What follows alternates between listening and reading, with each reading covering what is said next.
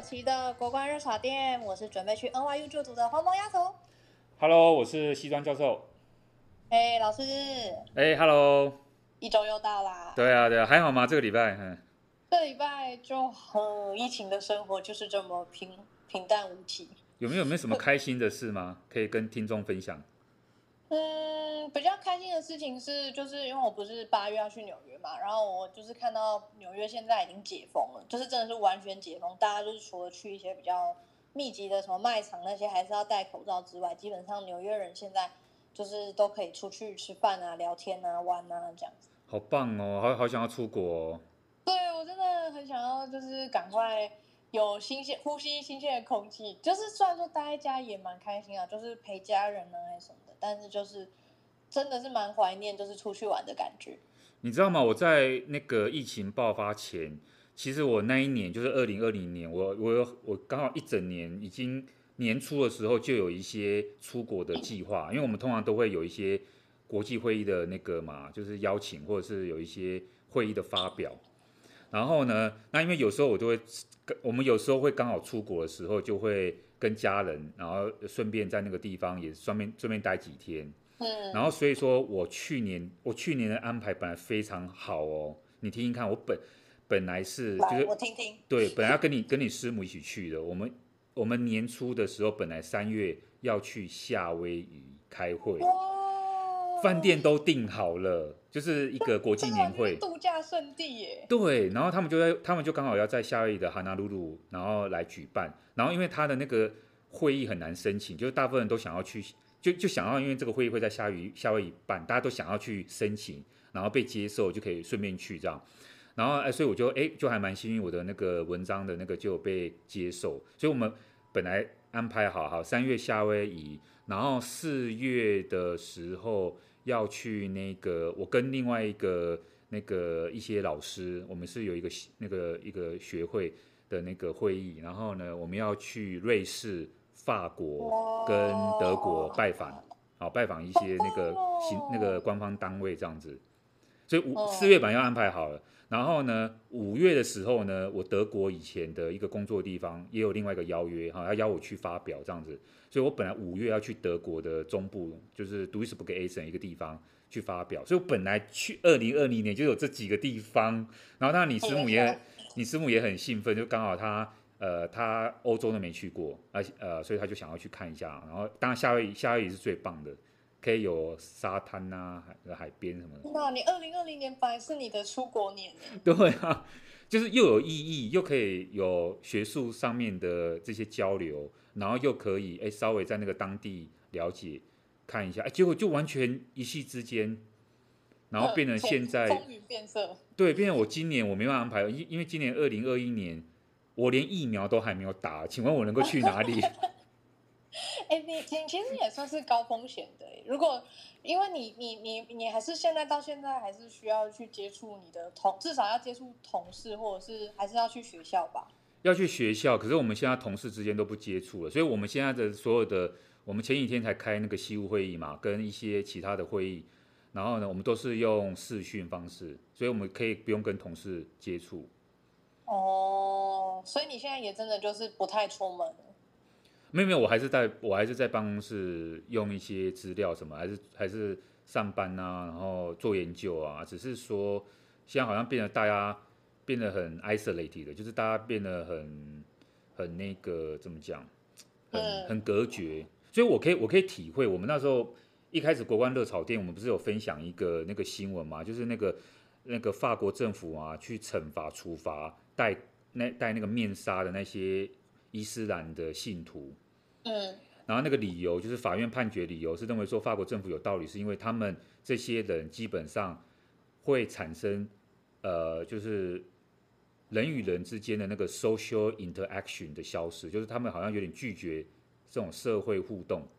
嗯，哎，我觉得有道理，因为我们现在戴口罩啊，我们因为疫情的关系啊，我们就我们就我们除了尽量跟人家避免接触之外，而且我觉得我们会疑神疑鬼。我们看到旁边那个排队一起买那个外带食物的人，我们都觉得他有病。我们要，我们要，真的真的，我们都会倒退好几步，然后那个你知道。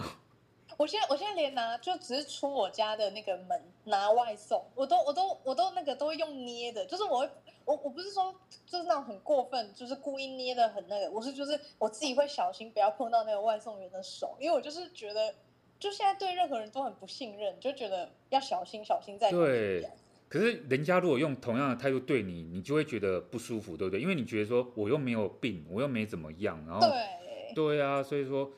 这个当然也不是第一次发生了，以前我们就讲过，像刚开始艾滋病啊，或是刚开始有一些病毒刚刚开始起来的时候，因为我们对那些病毒其实我们不了解，所以我们有时候会把这个病毒贴一些标签，然后有时候会污名化，就是有这些染疫症状的人，我们就会诶觉得说，诶要赶快把它隔离起来，要赶快排除，对不对？要把它给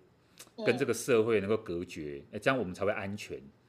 可是，可是其实我我可以理解这种感觉。我我我觉得在疫情后疫情时代，就是会常常就是会心惊胆战，因为你就是永远不知道疫情到底何时会结束，然后身边身边的人到底是不是健康的啊，然后你自己本身下一秒会不会就不健康，就是种种的恐惧对会围绕你这样。而且现在朋友说要到家里面来什么叙旧拜访，你一定都会拒绝，对不对？我们都会说不不要不要，就是那个甚至隔壁的我们家隔壁那个在那边。有时候半那个那个傍晚的时候，听到他们在那边聊天群聚，我都想要去检举他们。我在想要，你他们是同一家人在那边群聚，也不是很确定呢、啊，就觉得说怎么那么多人在，现在都什么时候还在聊天？但但我觉得是这样，就是说这个疫情好像改变了我们人跟人之间的关系，因为因为去年的时候台湾感觉好像没有那么严重，可是因为我们现在真正感受到了过去那些欧洲西方国家他们。他们真的封城的时候那种感觉，对不对？就是我们开始跟人和人之间要隔绝，然后避免接触。其实那个我觉得有时候呃，有一嗯，我觉得不太好哦，它不健康。嗯，就是很容易会让人跟人之间的距离又更遥远，对不对？对，那这样其实是会生病的。我不知道到底还我们还要这样持续多久？对，如果我们就这样关个十几个月，就不知道。大家的心态还能不能继续维持下去？很难呢，我真会发疯，会会会有精神病。你会十几个月没办法去健身房哎？我现在都在家里面自己，呃，我会就是就是就是跟你师母做那种，呃，我自己会安排课程，所以我们会做做那个，我就说就是我们会放个音乐，放那种运动音乐，然后我自己会安排课程，然后我自己就是会会去收集一些课程的资讯嘛，然后可能就是练一个小时。嗯，有啊，现在网络上不是很多那种 app，你可以跟着那种线上教练一起做什么运动啊，或者有氧会教你这样。对，然后我会开始买一些小的器具，呃，小的小的哑铃，哎，对，小哑铃、弹力绳，然后呢，我还买了一个壶铃，我买一个，那个壶铃是我自己要用的，我买一个十二公斤而已，就是十二公斤的壶铃，然后可以做一些简单的动作，对。就陆续啊，陆续开。还是很还是很自我要求哎。哎，讲到这个，我真的很想要讲一个讲一个那个新闻，讲一个故事。嗯、这故事呢，就是呢，这也不是什么新闻，也不是我们今天主要分享，只是因为你刚刚讲到这个，就是呢，那个最近在打那个欧国杯，欧洲国家足球联赛，不知道你们有、嗯、你们知道知不知不知道这个这个新闻这样子？我完全没在关注足球、啊，没有在关注足球这样子。很淡。我也只是运动赛事，除了冬奥以外，我就是没有在关注其他的。我也只是稍微注意一下，因为他们那些很多球队的那个那个人名我也没有，那个明星我也没有那么记得。可是有一个人我记得，他是葡萄牙的那个超级巨星，他叫 C 罗。C 罗。C 罗对。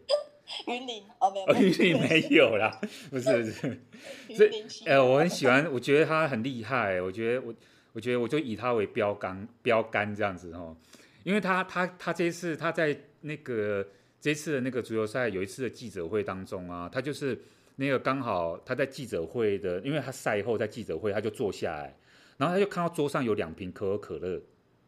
然后他就把那两瓶可口可乐移到旁边去，然后呢他就呢呃拿出那个那个记者会现场里面唯一的一瓶矿泉水，他就说喝水。哦，为什么为什么他要说这个呢？因为他对他的饮食的那个习惯非常注重，所以他不会去喝那些，不会去吃那些垃圾食物这样子。然后因为他的这个举动，就造成了可口可乐公司当天的股价大跌。真的假的？对，真的。太夸张了吧？对，然后因为你刚刚问到我说，我怎么还要平常注意这个东西？因为我真的很怕，我这样在家里面疫情期间就只会在那边吃啊，只会在那边喝，我会吃肥，然后我的肚子会越来越大，然后我就会呈现那种中年男生。我没有对我没有我没有我我没有指名道姓，但我我很怕我自己变成是一个大肚子的，然后搞得人家以为我怀孕了这样子，我就很怕这样子，我真的很怕。欸、完蛋，那个现在台湾大概。那个八十八以上的四十岁以上的男人都很仇视你。啊，对啊，没有啦，没有。其实我是最怕我太太仇视我啊，他想说我这样搞得跟自己跟什么一样，所以我觉得还是要注重一下我的那一个哦。所以我就会想说，哎、欸，每个礼拜至少固定一段那个就是要去练习嘛，对。哦。对，维持一下。也是会注重自己身材的人、哦。会啊，会啊，会啊，会啊。哇，那那你们两个就是可以一起做运动，这样也蛮好的。对，所以我们就一起一起，有时候比较有一个，因为你自己一个人有时候其实会怠惰啦。啊，你刚好一个人在家没有那个教练在那边旁边教导，你真的有时候会有点晃神。对啊，所以说如果你就是就是呼朋，就是跟家人一起，然后那个在一个在一个这个什么合法的，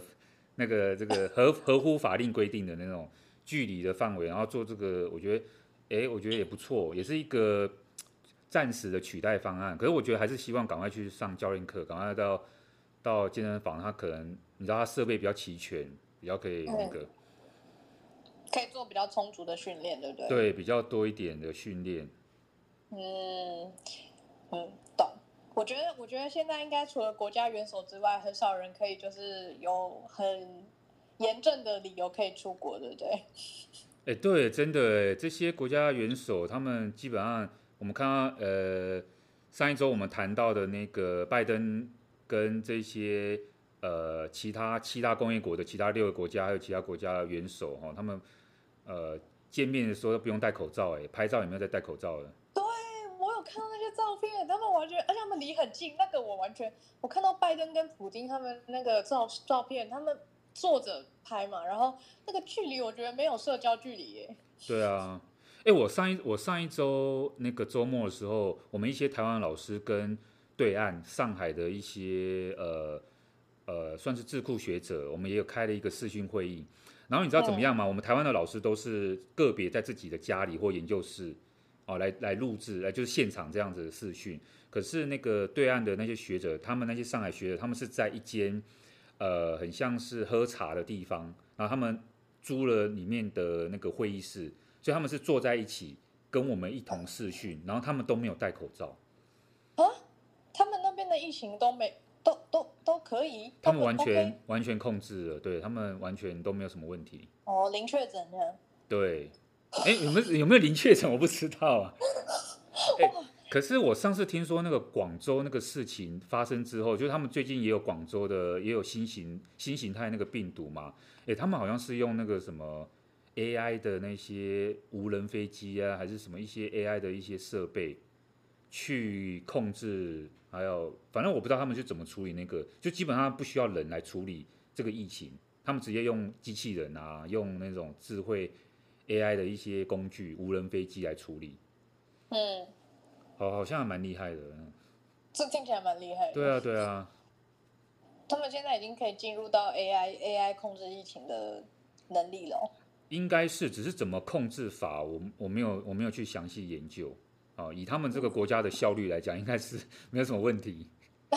哦，也是啊，一声令下，大家都要给我做到。对。哦，也是啊，现在国家元首们，可是我觉得，就算疫情这样，我不知道到底是不是因为可能欧美那边已经就是大概都解封的关系。我我看现在就是欧美的国家元首开会都蛮频，都还蛮频繁的啊。对对对。嗯。那你你有你有想要跟我们分享一下，就是你这周有没有关注一下他们开一些会议的一些内容或结果？这周我觉得我们还是来讲一下这个大家关注的那个美俄峰美俄峰会好不好？虽然说不知道我不知道也不知道大家会不会很厌烦都在讲这个新闻，因为好像很多的不同的我们的友台啊，还有什么应该都会注意这个新闻嘛，因为这个新闻算蛮大，对不对？美俄新闻蛮大的。对。那你对美俄峰会这一次开会的那个，你有什么印象吗？我先问问看你好了。我只记得就是他们谈论的问题哦，他们有他们比较大的一个呃算突破吗，反正就是有恢复就是高级外交官这样子互相往来嘛。对，因为他们之前好像是因为一些网络攻击的问题，然后有就是有点不爽彼此这样子。对对。他们这次不是也针对这个问题谈蛮多的吗？嗯，有算谈吗？我也不确定呢。我觉得好像就是，还是单方面沟通，单方面。对，我觉得好像呃，普丁比较轻松哦，比较一派轻松。然后呃，当然跟大家一般评论的预期或者说呃观察到也都差不多哈、哦。就是其实呃，我我个我个人是觉得说不算是有什么呃大的结论，对不对？哦，那可是至少两个国家的领导人，而且这两个国家之前互相骂来骂去，哦，这是已经是到了一个非常紧绷的这个情况。他们愿意坐下来，呃，在一个环境还蛮优美的哦，在在瑞士，而且他那个我看他那个会议的现场后面都是好像是一个图书室，是不是？我觉得蛮漂亮的。嗯，对，他们愿意坐下来这样子谈，已经算是在外交上面。蛮大的突破啊！就美中呃，对不起，美俄的外交上面来讲是蛮大的突破。那不过不过的确很可惜的，就是说这个美俄峰会看起来双方就是各说各话，然后呢也没有在结束的时候双方领导人有开一个联合的记者会。倒是白宫他在他的网页上面当天就发了一个所谓的呃联合的宣言，对不对？啊，join the statement，它有一个联合的宣言，我不确定到底是不是，因为应该当然俄罗斯应该是有同意的，可是你说这个联合的宣言到底有多大的意义？因为它里面其实主要就是讲到说双方同意，呃，来去呃之后进行呃这个外交上面的持续的对话，那特别是针对那个核武控制的问题，还有核武扩散的问题呢来进行对话，然后双方都同意说呢。这个对话目的其实是希望能够维持所谓的呃战略稳定性。那那战略稳定性这个很抽象啊，这个词。那这、嗯、这个对这这个这个这个意思大概就是说，双方希望说能够在彼此呃沟通还顺畅的情况之下，呃不要双方有任何冒进的这个核子武器的这些所谓的攻击啊，或是所谓的这种。扩张的举动，因为呢，目前美俄他们双方这两个国家所拥有的核子武器的这个数量是占全球的百分之九十。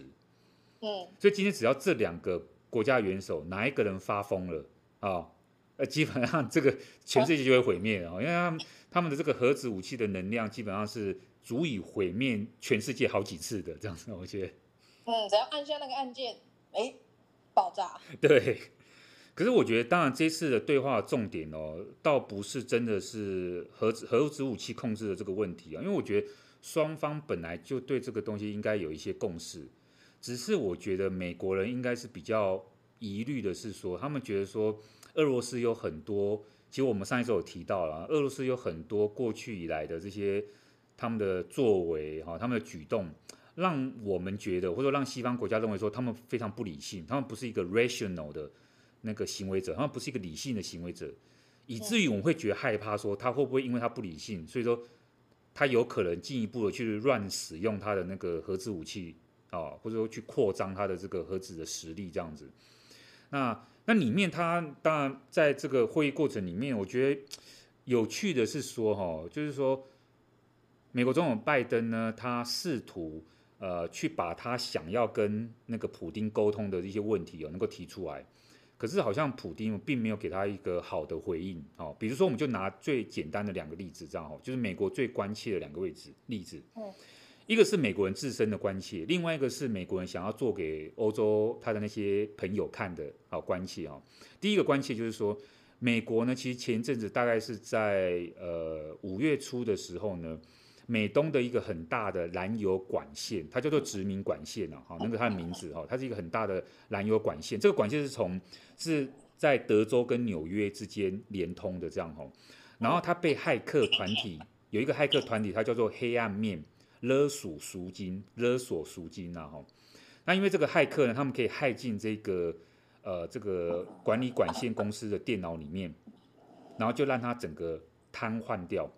然后所以说这个骇客团体呢，他就勒索说，你如果不给我赎金的话，我就把你的电脑锁住。哦。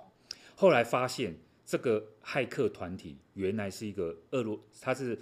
俄罗斯为就是说那个莫斯科为基地的一个骇客组织这样子。然后呢，哇，所以说他这个这个燃油管线的公司就当然就因为这个这个关系，他马上把这个。整个呃，这个输油管的那个通路完全给关闭掉，就暂时先不营运了这样子。那这个事情就闹很大，所以说那个拜登呢就把这个事情呢拿到了那个这个美俄峰会上面，他就跟普京讲，他说啊，我跟你讲这件事情啊，巴拉巴拉巴拉，这美东啊，这个啊之前被你们骇客弄啊，他说你可以想象，如果是如果是你们俄罗斯的输油管线啊被骇客攻击，你们。你们这样受得了吗？他跟普丁这样讲，嗯，他就问他这样子，普丁、嗯、普丁就说：“你们美国人的输油管线被骇客攻击，关我什么事情？关到底关我们俄国什么事情？”他这样跟他讲，他到底关我们什么事情？哦、然后他就说：“他也是，他也是没在管呢。”他就说：“对，他就说，如果你真的希望了解一下关于这些骇客攻击的事情，你要不要跟我们的国安单位好好的聊一下？然后你可以。”跟我们的国安单位、国安局联络，他们会有很多的情报告诉你说，我们俄国被你美国骇客攻击的次数是不少于你刚刚提到的你们美国被我们俄国人攻击的次数。他是这样跟他讲。嗯，所以他第一个哈呃，他想要去跟他去讲说这个骇客这个东西，其实他就是要跟他讲说，能不能普丁拜托你好好的约束一下你下面的那些。呃，那些骇客这样子哦，嗯，哎，这样好像有点像侯友宜要跟蔡总统讲，是哈。所以我就觉得，我觉得感觉，我觉得普丁好像都会笑笑的看待，就是美国总统历任美国总统跟他讲的所有事情。你看，美国总统换这么多届，然后每一届讲的议题好像都也不是说，就是就可能跟他反映说俄国怎么样怎么样。然后我看普丁每次的脸都这样笑笑的，然后。也不是说很轻佻啊，但感觉就是哦，好像听听啊这样。不是因为普丁实在太习惯了，因为美国总统一直在换，他已经见过多少任的美国总统了，他都没有被换掉，他已经习惯了。这你们这个美国总统已经换来换去，每个都讲一个同样的东西。对啊，对啊，他屹立不摇，然后他每每次都换一个人讲差不多的事情给他听。对啊。所以说，好吧，那第一个这个，反正那那后来拜登怎么样？拜登也就笑笑的，也没说什么，反正就 这第一个话题结束了。第二个那个拜登呢，要跟普丁沟通的问题，就是说关于人权的问题哦，这是很多欧洲国家他们都很关注的。也就是呢，在俄罗斯里面的之前我们所提到那个反对党异议人士纳瓦尔尼这个人哦，他之前不是被下毒吗？然后后来呢，现在这个因为因为他的这个所谓的法院认证过他是一个暴动犯哦，他有这种这种刑事上面的一个责任，所以他就现在坐牢了。这样，拜登就当面跟普丁讲说：“你绝对不能让纳瓦尔尼这个异议分子死在牢中。”这样子啊，当然当然好吧，他讲这句话的意思就是说你会让他死在牢中的感觉，这样哈，你不要给我把他弄死哦，你让他毒死哦，哦，你要保他一命这样子。对，那不然的话怎么样？不然的话呢？那个拜登就说：“哦，不然的话，西方国家一定会给予俄罗斯非常严厉的制裁。”他就这样威胁那个普丁这样哈。普丁就跟他讲说：“奇怪啊，你们美国一月六号的时候不是有国会山庄的攻击吗？你们不是也抓了很多人吗？那你们不是也是用同样的这些那个理由，就说哦他们是这个暴动犯啊，什么什么之类的。然后呢，更不用讲。”你们在小布希时期，为了所谓的抓这些所谓的呃调查这个恐怖主义的这些可疑的人士，你们设立了一个叫做广塔蒙贝的一个地方。哦，你们把你们把这个广塔蒙贝呢，你们抓了一些所谓的可疑的恐怖主义分子，然后你们在那边去寻求他们，哦，泼水啊、电击啊这些无辜可能是无辜的受害者，这样，你现在还敢来跟我讲人权？你们是怎么样去处理人权问题的？哇，哎，普丁没有在让的，哎，没有在让的啊。所以说，我觉得这些威权国家他们受够了。你还记得吗？三月份的时候，中国的这个呃国务委员跟那个所谓的中共中央这个外事办公室的主任杨洁篪才到那个美国，等于是指着鼻子骂这个美国国务卿他们，就说你们不要双重标准。哦，你们也有人权问题，你们也有种族问题啊、哦！啊，你现在还敢讲我们？所以这些威权国家他们已经受不了了，他们就是现在就是全力大反击，这样。我觉得他们现在已经真的没有在甩美国哎，以前以前美国老大哥讲什么，然后他们可能就还会想说怕一下美国，然后就是表面上还是会笑笑这样回这样，然后现在已经是可以直接在那个公开场合直接反驳这样子。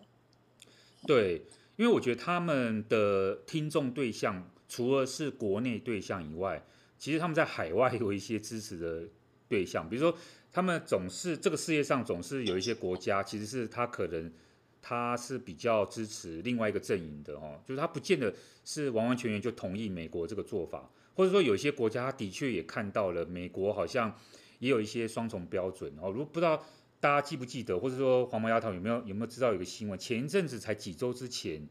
呃，经过证实，好像那个很多西方国家的元首，包括德国总理梅克尔，他被美国监听。哦，我有看到这个新闻。对，所以说，呃，你说这种这算是对的事情吗？就是说，民主国家，你呃，德国是一个民主国家吧，对不对？哈，那你今天为什么要监听另外一个民主国家？嗯，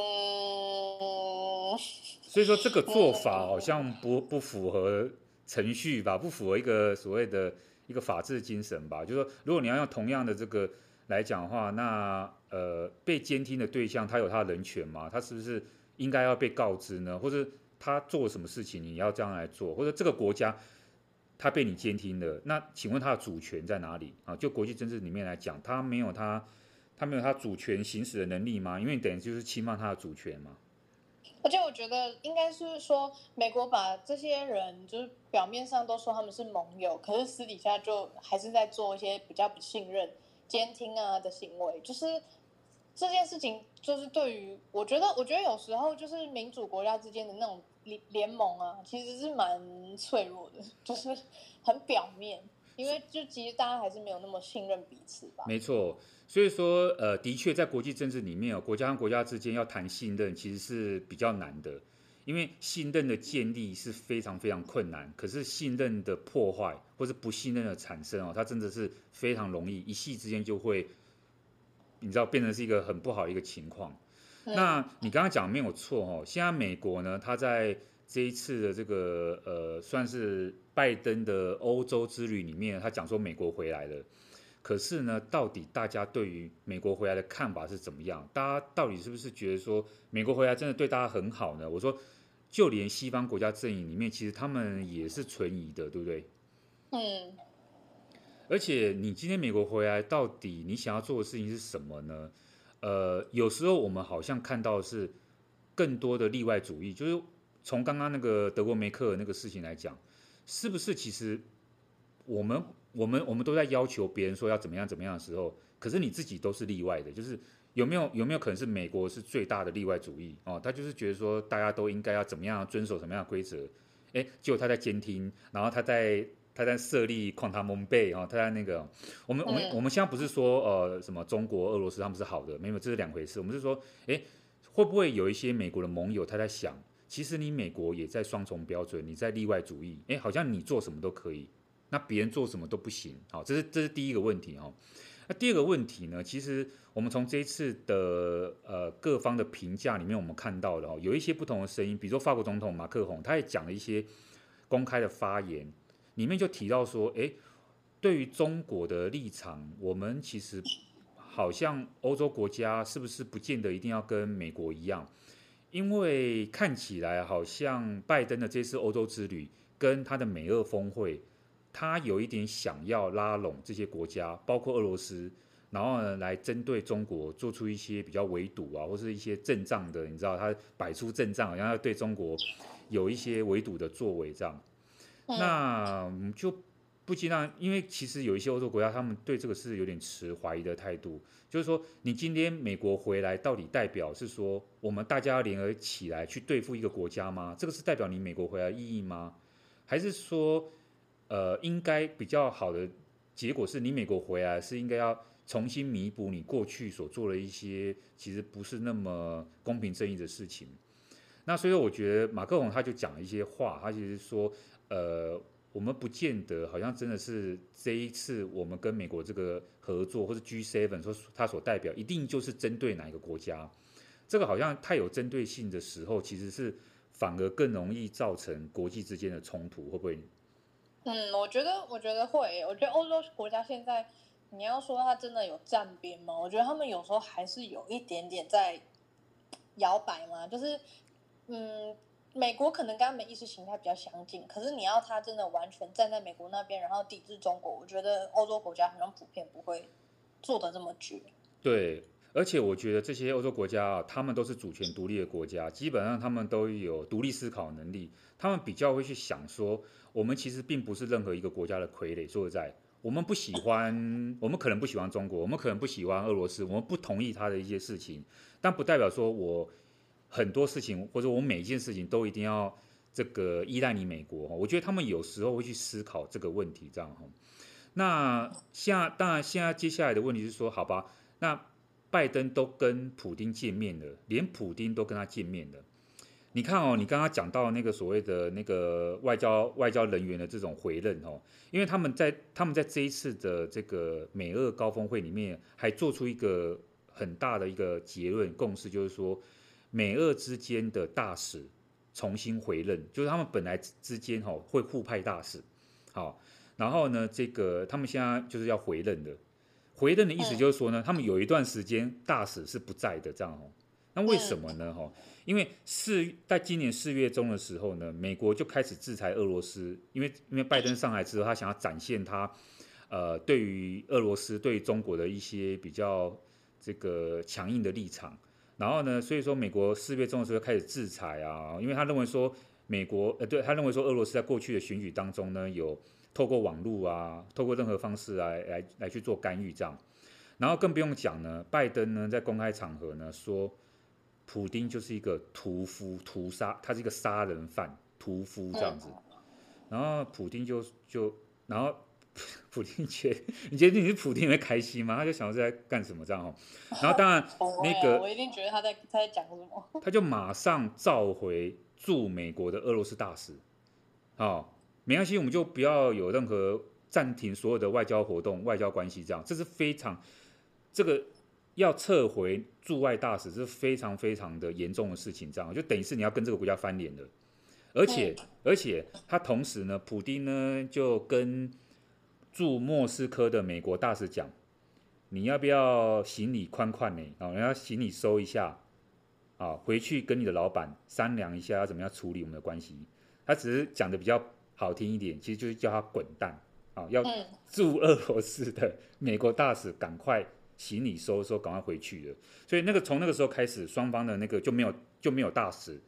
没有大使你就没法沟通了嘛，你就没有代表的人在那边。呃，这个互相做一些外交上面的协调或沟通，好，那这个就整个闹得很僵。斡旋吧。对，好吧，你看美俄闹得那么僵啊，今天都可以在瑞士这么风景优美的地方做一个高峰会，奇怪为什么？那美美中呢？美中美那个拜登到底哪时候要跟习近平见面？嗯，这个这个不是之前也也传很久吗？就是说新上任的美国总统到底。呃，什么时候要跟中国领导人见面这件事情，很多人都在关注。对，那可是好像今天最新的消息，就是当记者也会这个一直抓着白宫发言人啊，他们来问啊，看看有没有什么能够透露一些消息哦，或是国务院啊那边有什么消息。目前看起来消息是说，呃，好像是他们美国方面的反应是觉得说，当然应该要见面啊，美中的领导人当然要见面啊，那我们看看要不要。十月十月会举行这个 G 团体哦，二十国的这个经济体的集团，他们会在意大利举行。他说一个可能的点就是在十月啊，我们在可能在意大利里面那个，呃，或者是呢 Only by phone 哦，就是打电话就好，我们用打电话的方式来那个哈。哦，我觉得我觉得这个回答不好，我觉得打电话这个这实在太侮辱人了。你跟打电话有一种哦，我跟你通话，可是我们要跟你见面，你你的未接可能还不足以跟我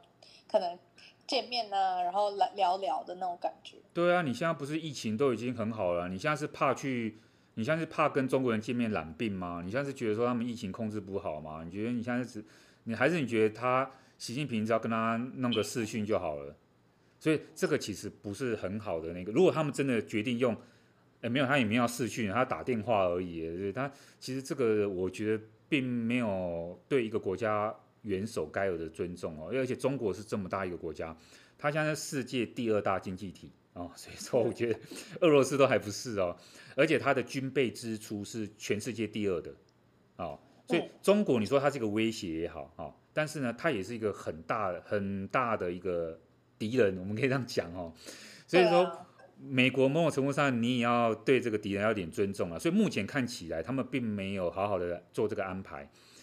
也有可能还没办法跟中国沟通啊，也有可能中国方面也没有答应要见面，都都有非常多的可能这样哈。但是其实其实实在让人家联想，他是就是我觉得说让人家联想到说，好像美国人在故意玩这一个哈，他已经跟欧洲的元首都见面了，然后跟普丁俄罗斯也见面了，可是独缺跟中国领导人跟中国见面。对，那 对不起。有一个这个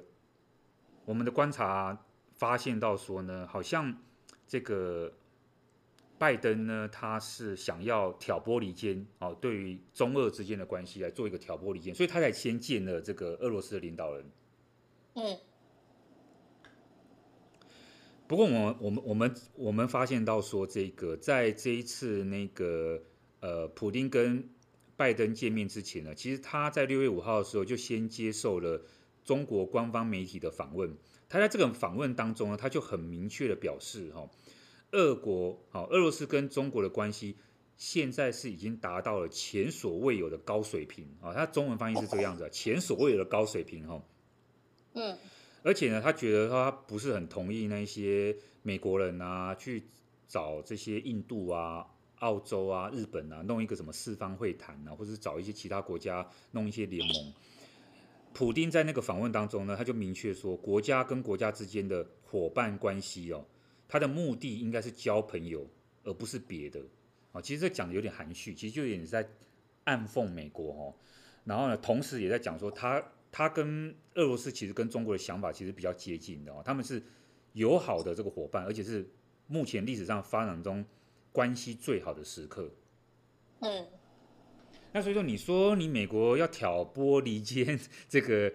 呃中国跟俄罗斯之间关系，其实也不是那么容易的哈。当然，嗯，而且而且他的那种态度，怎么可能真的能够达到达到什么很良好的沟通呢？对，当然你说中国跟俄罗斯他们是真朋友吗？哎，也也也，他们也不见得是什么真朋友了哈。这个国际关系里面有什么真朋友，有假朋友，也有真敌人，也有假敌人哦，有很多种分类方式这样哈。那所以说，他们也不见是真的朋友。可是就某种程度上面来讲哈，我觉得中俄的关系还是比较接近，他们比较能够去呃分享啊，就是说对于呃国内体制方面的一些经验。当然，这个经验不见是好的，我们我们不见是说他们这个经验一定是好的，不过。就他们双方了解上面来讲，还是会比跟美国人的这个经验啊，好，会会比双方会比较相近一点，跟美国还是差距比较大的。嗯，而且我觉得该怎么说啊，就是感觉俄罗斯跟中国之间的互动，跟他们之间有签订的一些合作，其实反而有时候好像比欧洲国家在紧密。因为我记得明明之前俄俄罗斯跟中国之间有签一个类似战。呃，有点像战略的一个一个互助的一个什么协协定，对。然后我觉得那个就很实际，那个就是很明显就是那种有点像伙伴情谊那种感觉。可是如果你说美国，他一直说他要从从他要回来啊，要保，可能要对他的盟友负责。可是你说他真的有实际上跟欧洲那边啊、呃、有什么很实质上的什么呃协定或者是一些伙伴的一些关系，我觉得好像就是比较没有。对，中国人很喜欢交朋友，他跟很多国家就都有签订伙伴关系、全面战略伙伴关系或全面战略关系啊，不一定伙伴，全面战略、全面深化战略伙伴关系，它有非常多的形容词哈。嗯。那中国跟俄罗斯的确是到了最顶，就是在中国的这个外交分类里面，他们是最上层的这个伙伴关系哦，他们的这个合作是全面的哦，是深化的，是各个方面哦，他们都有合作。那当然，我们这个发现到历史上那个中俄之间的关系是很复杂的。我们今天比较没有时间谈哦，他们呃曾经在冷战时间啊，哈有所谓蜜月期，好，我们其实之前好像有稍微提到过有蜜月期，他们用蜜月期来形容。后来呢，这个蜜月期很短，马上就吵架了。就离婚了啊、哦，所以说呢，后来就有这个尼克森的访华，变成是美中之间来合作，或者说中国拉拢了，那时候毛泽东拉拢了这个呃美国的这个影响力啊、哦，所以说在这个美中俄三角关系里面，它其实是蛮微微妙的哦。就在过去历史上面，冷战时期是中国某种程度上拉了一下美国啊、哦，来去跟这个俄罗斯做一个这种很巧妙的平衡。啊，当然也有种对抗，然后呢，这个现在呢看起来好像是美国想要把俄罗斯稍微拉过来一点，去跟中国做一点巧妙的这种对抗跟平衡。那哪一种会成功呢？现在其实还看不太出来哦，好像还是有一个还在发展当当中啦，我们可以这样讲。嗯嗯，只能说他们三者之间的关系，我觉得是算。还蛮复杂的，可是我认真觉得，美国如果真心想要拉拢俄罗斯的话，他如果在我我是觉得，如果我是普丁的话，我会觉得不不管哪一任美国总统，都有一种给我一种就是他们就是可能就那种高高在上，然后来跟我好像来施舍我，跟我对话这样子。然后其实可是我觉得，身为你要说独裁国家也好，还是就是非民主国家也好，他们老实说，普京他自己的位置坐这么稳，他也不见得会把这些领导人看在眼里吧。对，我觉得现在有个问题是说呢，我们一般的评论都喜欢把那个习近平跟普丁拿来做比较，可是其实这两个领导人能不能比较呢？我觉得还是我觉得是存疑的哦。首先，你刚刚提到了，我们看普丁哈，普丁从一九九九年任命为俄罗斯总理，二零两千年呢担任俄罗斯总统，然后呢前阵子呢就是今年的四月初，他不是修改新的这个。呃，选举法好、哦、宪法，然后这个里面呢，可以让他的这个总统的职位能够再连任两次。本来本来一个国家领导人都有连任的限制，俄罗斯也不例外。然后呢，因为他修了这个法规之后呢，诶，新的他适用新法规，所以他等于是过去的不算，他可以再连任两次。理论上他是可以连任到二，假如他选举通过的话啊，可以连任到从现在开始连任到二零三六年的这样子。对，超久哎，因为他是二零二四年届满，哦，所以他一任总统是六年，然后他如果连任两次呢，就是二到二零三六年。那从他开始做俄罗斯的总统到他可能二零三六年结束，他可能会有他的在位时间可能长达三十六年。这个在俄罗斯的历史上面来讲呢，他是继十七世纪彼得大帝沙皇哈。彼得大帝在位最久，在位四十三年，啊，他几乎快要，他准备要破彼得大帝的记录，他其实可以一直下去的这样。可是，嗯、可是我们看习近平，其实习近平是二零一二年年底，二零一三年初上台的，哦，呃，跟普丁来比哦，他其实是真的是比较这个，他的任期就就是有种比较。大小巫见大巫的感觉。对，他现在任期是在他的第二任。那中国大陆领导人的任期一任是五年，所以两任是十年。那前阵子呢，他们这个在十九大的时候呢，的确那个呃，习近平呢，他修改了那个国家主席那个不得连任的制制度哈，呃，算是稍微对他有一个解套哈。然后呢，这个所以一般预测他应该在。这个他现他两任任期之后还会再继续担任第三任，但尽管如此哦，担任第三任呢，他也顶多就担任十五年哦。当然当然当然没错，他可能第四任第五任我们不知道啊，只要他身体健康允许的话，他可以继续当当下去。不过就他目前的情况来讲哦，其除了说这个任期的这个部分哦，我们还还没有办法完完全全跟普丁来做相比。另外，其实呢，我们我们有时候呢，我们发现到说，其实习近平他一直都有在国内里面哦，他权力不稳固的一个忧虑，他有一个统治危机，你知道吗？嗯，我我我觉得有诶，因为我觉得习近平他看起来好像是什么，人家都说什么他他修修完那个法之后，他整个就变皇帝这样子。可是其实我认为他的稳固性跟普丁是没有办法比拟的，因为他其实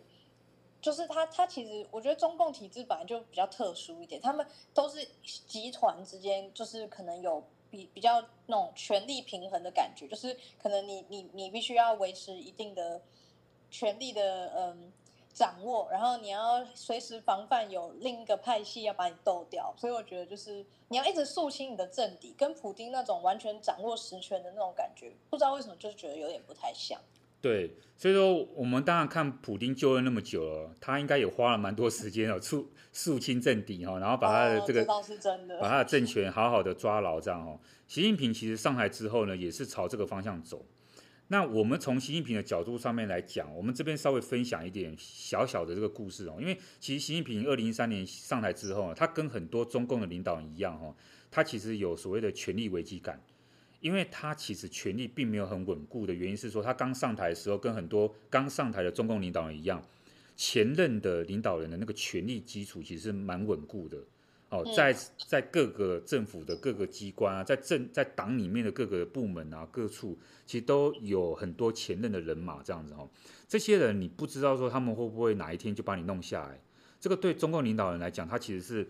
非常大的一个压力的来源，这样就是来自于党内的压力，来自于前任的这些支持者的这个压力。那另外一个就是说，对中共领导人来讲呢，他要统治这个国家。其实是非常的幅员辽阔的一个地方，他们有一个统治的危机是在于说，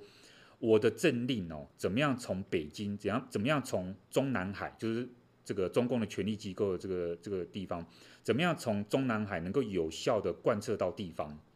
那有一个小故事，就是习近平刚上台的时候呢，没多久，因为其实中国大陆呢，他们一直对于那个国土保护呢，都算是。法令上面，至少法令上面都有一些规范，这样子哈。那这个事情呢，是发生在这个呃西安陕西境内呢，有一个秦岭，我们都知道这个地方哈，在秦岭北路呢，一直都有存在违章建筑的问题。它那个违章建筑不是什么铁皮屋哦，它是盖很多好好几百户、上千户的那种所谓的很像度假的别墅这样子。豪宅吗？对。那都是一些可能背后有一些这些政治实力的人，哈，有一些建商，哈，他就盖这些豪宅，当时卖给有钱人，然后去外面度假，哈。可是呢，这个其实是会对水土资源，哈，对那个山山林、对环境是很大的破坏。所以其实中国大陆他们对这些本来就有规范，好。可是呢，因为有一些人他有钱有势啊，反正他就盖了这些违建啊，然后呢跟地方的这个官员勾结，然后地方官员就不去拆这些违建。好，所以那些那些所谓的那些别墅啊，那些度假山庄啊，就就一直就一直存在在这个秦岭北路这样子哈。然后习近平上来之后呢，这个二零一四年的时候呢，他第一次听到这个事情呢，他就下了批示。啊，二零一四年五月他就下了第一次批示，批示什么呢？要求这个地方的西安陕西官员要尽快处理这个事情，把它拆掉这样。对，然后好，那地方的这个省委书记他接到接到这个批示呢。然后他又在下，他就在批示给下面哦，给下面的官员说哦，你一定要照这样做哦。中央习主席已经这样讲了，然后你要去做这个事情哦。好，地方的官员也以为地方的批示完了就没事了，这样哈。所以地方的官员是用批示的方法来敷衍上面的批示，这样子哈，就跟上面讲说，一直一直把任务传下去就对了。对，就跟中央讲说，有我们已经批示了，希望下面的人赶快做大规模整治。那下面的人想说，呃，哎，好像过去以来批示都是玩假的，好像也没什么问题，这样哎，反正就是好吧，就是大家敷衍了事这样。结果呢，到了这个二零一八年的时候呢，习近平发现到说，哎，怎么又听到那个？那个秦岭北路那个东西还都还没有处理，那个违章建筑都还没有处理。然后呢，于是他在那一年之内有总共批了五次批示，所以说总共习近平呢，从他得知这个事情啊，到二零一八年，他总共花了六次的批示，然后呢，地方官员才慢慢的到二零一九年才有专案的大规模的做这个整治这样子。哦，所以他等于是他下达了这个指令，已经明明就很久以前就下达，可是他贯彻的效率没有那么好。对，所以说我们从这个贯彻效率不好里面，我们发现到什么？我们发现到说，习近平第一任期之内，哈，就二零一三年到二零一七年哈，在这个第一任期之内，基本上来讲，好，到呃在二零二零一三到后来的二零一八啊，在这这个任期里面，基本上他的权力没有办法如实的贯彻到地方哦。地方的人呢，也觉得说，就是用一种敷衍的态度啊，来那个觉得，哎，好像没有什么事啊，然后呃，然后继续官商官商勾结这样子，哦，敷衍一下这样就好。对，好吧，这个这个事情，习近平都记在心里。当然，等当然他这个这个事后有做一个非常大的惩处哈，把这个陕西的地方官员啊问责啊，然后呢，这个做了很多的惩处哈，反正这个事情就这样结束了。后来呢，到了这个二零一九年呢，哎。黑龙江的这个牡丹市又发生了类似的问题，这个事情叫做潮源事件。刚刚那个事情叫做秦岭事件，然后现在这个二零一九年是一个潮源事件。潮源事件也是发生一样啊，同样呢，就是有一些人呢、好像背景很很深厚啊，他们就是毁林，然后呢去自己去私建那些所谓的那个豪华的这个别墅，好，然后呢这时候呢，呃就被。官方的媒体报道出来的这样子哦，然后官方媒体一报道出来，都还没有到习近平的耳朵里面哈，习近平都还没有任何的批示，马上马上呢，这个地方的这个省市两级的政府就马上迅速行动，就整个就把它拆迁掉了这样子哈。然后呢，官方媒体还做了一个宣传的短片，叫做“一抓到底正风纪”哦，就是要显示说他们有多厉害这样子。哎，你看黑龙江这个事情。习近平都还没批示，地方就怕到了，哦，就马上就赶快处理了。这个差太多了吧？秦岭的这个跟黑龙江，你就知道说习近平的权力的差别在哪里。他终于到了二零一九年啊，他的权力稍微已经算是稳固了哦，都还没有动手，地方就已经吓个半死了。嗯，对，这很明显的差差很多。对，但这个对我们来讲，其实除了是好像听听故事啊以外啊，哎。我们不是说要彰显说哇，习近平有多厉害啊，他这个权力一把抓，然后他是多专制这样子，而是说对于从领导人角度来讲哦，他们可能这些所谓的威权国家啊，他们可能更在乎的是所谓的这个怎么样能够好好的把他的政策推行，怎么样让这个政局稳固。那政局稳固的其中一个很重要的要点就是说我今天政令出去能不能马上有效率的执行这样子，嗯。我我曾经呢、跟一些我们那个呃呃台湾的一些比较呃算是重要人士哈，我们去那个印尼有做一个访问。那时候我们访问的主要目的就想要了解一下那个新南向政策，他们我们台湾新南向政策啊，跟印尼的这个实行的效果有没有什么需要改进的部分这样哦。然后在那一次的那个。过程当中呢，我们就遇到了很多不少的那个印尼的商人，还有当然也有台商这样，还有印尼的官员这样哦。那个时候的印尼其实一直以来就非常的呃，觉得说中国的那一套模式哦，蛮适合所谓的这些东南亚国家这样哦。然后特别呢，我们我们有遇到那个所谓的印尼的商人呢，他们就说他们在印尼的很多的这个经营的模式哦，其实基本上没有办法讲民主。哦，就是说，如果他说，如果今天的印尼政府是一个非常民主的地方，然后什么事情都要讨论，然后他的指令都没有办法贯彻，他们印他们印尼这些做生意的根本不用做了，因为我今天如果需要有一块土地，然后我要做一个开发案，而且我可能是有个理想性，我想要做这个开发案是包括什么学校啊，包括做一些呃有一些商业用途啊，然后做有一些农业用途等等之类的，我要综合型的开发的一个案子。然后，如果我今天跟这个中央来去做这个这个商议，然后中央就说没有啊，我可能需要做环评，我要跟地方民众讨论，我要怎么样怎么样呢？那哇，那这可能一个案子我就要讨论个十年之久。那请问我这个我这个还要不要开发？我还要不要做生意这样？嗯。可是的确对很多呃西方人来讲，他觉得说没有没有不对不对。好，比如说像我以前待过德国哈，德国的柏林机场哈。我们是不是都要照程序来？对，他就是他这个他们机场想要扩建，然后呢，这个呢，可是扩建呢，讨论了十几年都没有办法这个有一个共识，是因为他们的那个地方的讨论非常慢啊，他要举行非常多的公听会，然后跟地方的居民啊讨论啊，然后呢去理解地方的想法，然后地方的想法要回馈，然后他们要开始做做这些重新的这些这个计划规划等等之类的。光是讨论这个就讨论不不完啊，这就是所谓的这种审议式民主啊，参与式民主这样。那所以说，对有些国家来讲，哇，那个效率是重要，因为它要经济发展。那对有些国家来讲，它重视的不是经济发展，它重视的是呃怎么样才能够更公平正义，对地方的居民呃的生活品质能够能够有提升。嗯，就是要完整的评估啊，顾到各尽量顾到每一个每一个方方面面的利益。对，所以我不知道哎，就是说，呃，好像他们都有理由，对不对哈？可是因为他们就是因为他们基于他们不同的需求、不同的发展阶段有不同的经验，所以说他们好像在那个阶段他们会特别重视某一种的治理方式也好，某一种的这个管理模式也好。那可是因为这样，有时候的确会牺牲掉另外一面。好像有很难兼顾，对不对？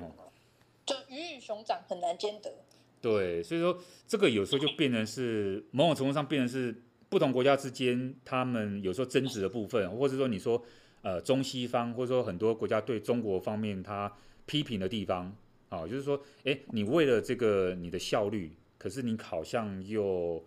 呃牺牲了掉了一些呃先进国家哈，或者说已开发中国家他们重视的部分。那可是对中国人来，对中国人的角度来想，他就觉得说，啊，你们你们当初都已经开发完了啊，那那我们，哦，所以你当然有可以，你当然有这个余力可以去讲说，哦，我现在要追求的是一个完完全全的平等。对，你说你要追求个人的这个自由，你要追求个人的生活品质哈，可是我们现在可能连连连温饱啊都有一个问题，因为他们中国内部的贫富差距还是蛮大的哦。那哇，这就各执各执一词了哈。那不过当然这不是我们可以评价的一个部分哈，只是国际政治就是这个样子。其实各个国家它有各种不同的需求。那回到我们最初讲的那个美俄之间，那俄罗斯的总统他讲的东西有没有道理？不见得有道理。可是呢，他的确因为这个东西呢，呃，用来是巩固他国内的这个支持群众以外呢，他好像也提醒了美国，就是说，哎。我们其实关心的东西跟你们关心的东西不见一样，或者是说，你告诉我说我应该关心什么东西，实际上你自己也不见得做的比较好，那你是不是没有资格来去对我来来做一些干涉？好像互相就是大家针对这个东西，好像没有一个没有一个好的共识。嗯，我懂，就是感觉是美国自己，他可能他声称的那一套他自己做的还不够，然后他想要把它套用在别的国家，别的国家也觉得不适用。对。那有时候到最后，你回到国际社会的标准来看，就是说，呃，之所以让每个国家都有主权的意思，就是说它是对内最高，可是对外呢，基本上你呃不应该去干涉其他国家怎么做。可是这个的确就有一个难处，就是说，当我们决定说不去干涉其他国家怎么做的时候，你会面临到一个很大的困境，是说，如果当其他国家它似乎在国内发生了一些。呃，好像破坏人权的问题呀、或者说它可能有一些我们从我们的角度来讲，并不是我们这个社会可以接受的一些行为的时候，哇，那要怎么办？那 你到底要该介入还是要不要介入？嗯、还不干涉呢？对，嗯，这这我觉得这个是还蛮值得去讨论的一个议题，因为毕竟毕竟像中国，他们也会说我们有一种中国式民主，那就是虽然。我们可能我不知道，可能我们都受美帝的那个思想就是洗脑。你要说洗脑还是灌输也好，我们就很常会用我们自己的视角去看可能中国那边的事情。虽然我自己本身不是很，我不是说中国那边做事情是对的，而是就是就是有时候如果不是那么仇视的去看待他们的话，好像多多少少能理解为什么他们会觉得美国的那一套价值套用在自己身上没有那么合适。这样对，嗯。但是今天就是因为我们就是因为时间的关系，我们也没办法再跟大家一起就是深入讨论说，哎，为什么这些想法会形成？然后我们要怎么去呃，关于民主国家跟独裁国家，像他们这样子，关于效率跟公平正义的取舍，这个我觉得是下一次可能或者是之后我们可以再讨论。但是因为时间的关系，我们必须要在这边做结。那啊，这么这么快就要结束了？对啊。因为我们又又录了超过快一个小时，我觉得哇，我们真的是随便聊都可以聊好久哦。欸，我们好像每次都要破我们的记录，对不对？就是说我们在突破我们的录音时间 对，就是因为这种东西真的是可以太好延伸了，而且其实我们以前上课的时候，真的都会针对这种问题去做蛮深的思考。我自己我自己以前也曾经会有那种这种关于什么效率跟公平正义的思考，就是就是会觉得说两者在一个国家之内要兼兼存是一件不简单的事情。那你要真的做到很好，你真的是。需要很好的制度也好，然后很好的政治文化也好去配合，所以我觉得也不是说这么简单，就是民主国家就做就就一定怎样怎样，然后威权国家就一定可以怎么样，所以我觉得这也是蛮值得讨论的议题。他这个对，他这个其实我们可以讲，其实没有答案，他这个真的你说，呃，你说真的能够，我不知道，我觉得你很难很难找出那个答案。但你但你有没有觉得我们最后？最后我补充一点，你有没有觉得？我就反问你说，你有没有觉得说到头来好像国际政治还是靠你的实力？你有实力的话，基本上你就可以去阻挡别人的干涉也好，或者说你也可以去，你就可以去表达你自己想要怎么样，或者甚至你可以去干涉别人想要怎么样。但你如果实力不够的话，你讲这些公平正义也都也都没有用啊，因为你没有实力，你反而是被人家宰制，或者是说你被人家干涉。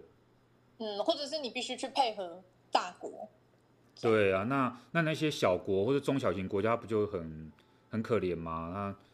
他那个存在价值怎么彰显？嗯，我觉得是哎、欸，其实 其实国关国关政治每次讲到后面都还是权力权力的问题，就是当权力大的时候就讲话就大声，啊、然后你可以有制定规则啊，然后制定一种秩序的嗯、呃、能力，但是如果你是那种小国啊，基本上你就只能。在大国之间游移，然后想想看怎么样才是适合自己的生存方法。哇，那这个是一个很悲观的结论呢，怎么办？我们今天下一个悲观的结论。我觉得我们下次说不定也可以聊聊，就是国关，国关不是有有三种理论吗？就是就是一个是现实主义嘛，然后一个就是比较乐观，比如说像新自由主义这样子。我觉得说不定我们下次也可以跟观众讨论看看这种。这种就是比较深的议题，就是呃，可能国际关系的学者对于一件事情他们的看法，对于一个事情的解释，可能会有不同的面貌。对，可是有些是乐观啊，有些真的就是很悲观。对，还有第三个，你刚刚漏讲，就是一个建构。然后我们把我们把这些东西讲完之后，听众就可以睡觉，因为他们就是适合在睡前播放。没有，他们就会觉得说，嗯，好无聊啊，关掉。真的。因为三大主义，对三大主义，你把它讲完，就像是你念了一一个经这样，你把它这个。对，我就看看说，因为我们可以把那三个主义讲的很很简单、很明了，就我们不要把我们上课那些很深的东西拿出来讲，我们把那三个理论可能用比较那个比较简单，但是又比较能够深入浅出的方式解释，说不定会蛮有趣。平易近人的。方式好，跟听众来对，我们就把很复杂的国关理论讲的很轻松简单，说不定其实听众也会觉得蛮有趣。好啊，下次来挑战看看，对。对，那今天的国关热炒店第九集要在这边告一个段落啦。那很高兴，就是呃，如果有听到最后的观众，那就是我们的时间越来越长，然后也很高兴你有听到最后，然后希望你会喜欢今天节目的内容。那我跟老师呢，要在这边先跟大家说拜拜。那祝大家有一个美好的周末。拜拜。拜拜。